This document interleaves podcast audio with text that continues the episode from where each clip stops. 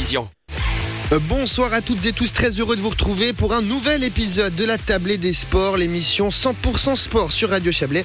Nous sommes ensemble jusqu'à 19h et voici le sommaire de cette émission. Dans notre rubrique Actu, nous reviendrons sur l'affiche de la soirée en football. L'équipe de Suisse affronte le Kosovo tout à l'heure à 20h45. Sur cette rencontre spéciale pour les deux équipes, vous entendrez un dossier préparé par notre envoyé spécial dans la capitale kosovare, Julien Traxel. Au rayon découverte, nous reviendrons sur une discipline peu connue en Suisse, le bodybuilding. Samedi prochain se tiendront les championnats suisses WABA au complexe des PRR à Colombay. L'occasion d'en apprendre plus sur ce sport qui mêle effort physique, nutrition et esthétisme. Et puis notre table ronde de la semaine parlera de VTT. Nous sommes à deux ans jour pour jour des championnats du monde qui se tiendront en Valais. Dans la région, les épreuves de descente ont été attribuées à Région dans du Midi. Pour lancer le compte à rebours, une épreuve de voilure nationale est au programme demain au Creuset. Toute une planification est aussi sur pied pour les 24 prochains mois. Nous en parlerons dans cette table ronde, tout comme la riche histoire qui la région avec le vélo tout terrain. Je serai accompagné dès 18h30 de deux invités. Vous savez tout, merci d'être à l'écoute de Radio Chablais et bienvenue dans la table des sports. Bonsoir Ludovic Turin. Bonsoir Philippe Berthollet, bonsoir à tous. Très content de vous retrouver euh, pour euh, cette émission spéciale. Pour lancer cette émission, honneur à ce match très spécial qu'attend l'équipe de Suisse de football ce soir au Kosovo. Plusieurs joueurs de l'Ananti évolueront pour la première fois dans un pays avec lequel ils entretiennent un lien très étroit.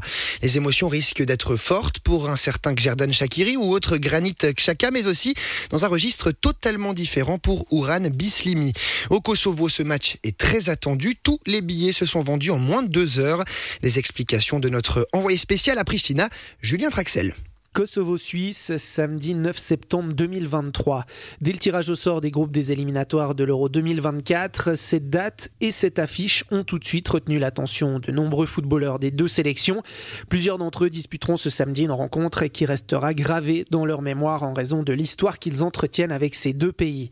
Pour cette première partie officielle entre les Kosovars et les Suisses, le stade Fadil Vokri à Pristina sera plein.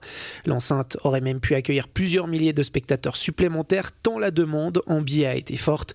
Ce qui ne surprend pas Ramouche Gachi, ancien assistant de Bernard Chaland à la tête de l'équipe du Kosovo, qui a vécu durant plus de 40 ans dans le Chablais valaisan. On est très attaché pour le championnat suisse et surtout pour l'équipe nationale.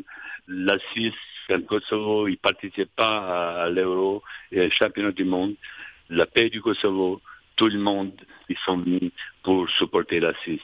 C'est pour ça très attaché pour la Suisse et toute la population ils savent ce que les Suisses ils ont fait pour le Kosovo. À Pristina, l'équipe de Suisse et ses joueurs aux racines kosovares devraient être bien accueillis, sauf Ouran Bislimi, qui a la particularité d'avoir disputé deux matchs amicaux avec le Kosovo en novembre 2022, avant de finalement opter pour la Suisse. Mais le respect est grand envers la sélection helvétique, à en croire le Bellerin Benjamin Cololi, ancien joueur de Sion, Lausanne et Zurich, qui a porté 16 fois le maillot kosovar entre 2018 et 2022. Dans l'équipe de Suisse, il y a quand même beaucoup beaucoup de, joueurs du Kosovo.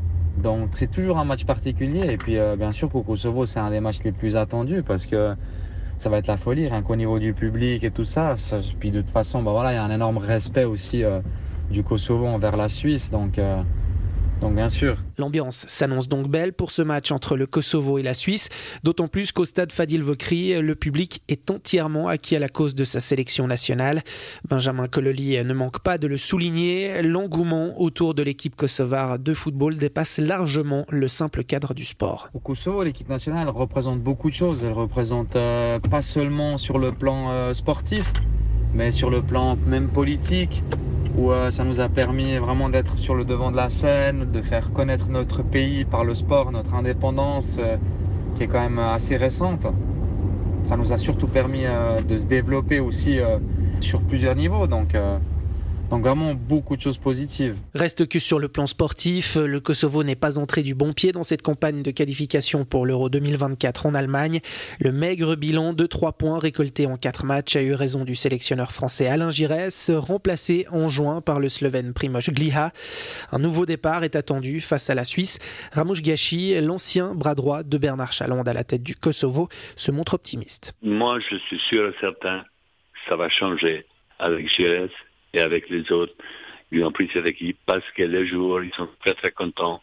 Il y avait aussi un peu de boycott de quelques jours. Ils n'ont pas trop aimé le travail de Gérès. Au Kosovo, il n'a pas eu une réussite.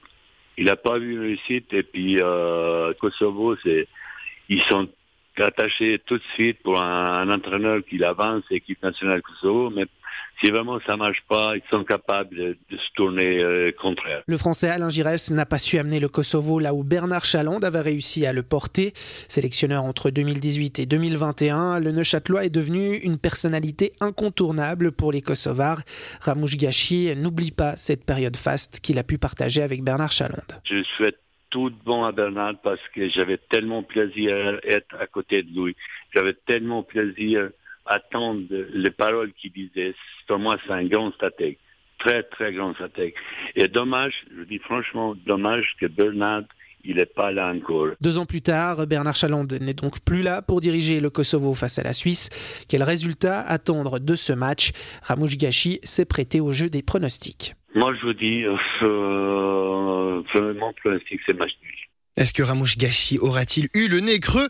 Ce match des éliminatoires de l'Euro 2024 entre le Kosovo et la Suisse est prévu tout à l'heure à 20h45 à Pristina. Et quant à nous, eh bien, on marque une première pause musicale dans cette émission et on se retrouve juste après ça.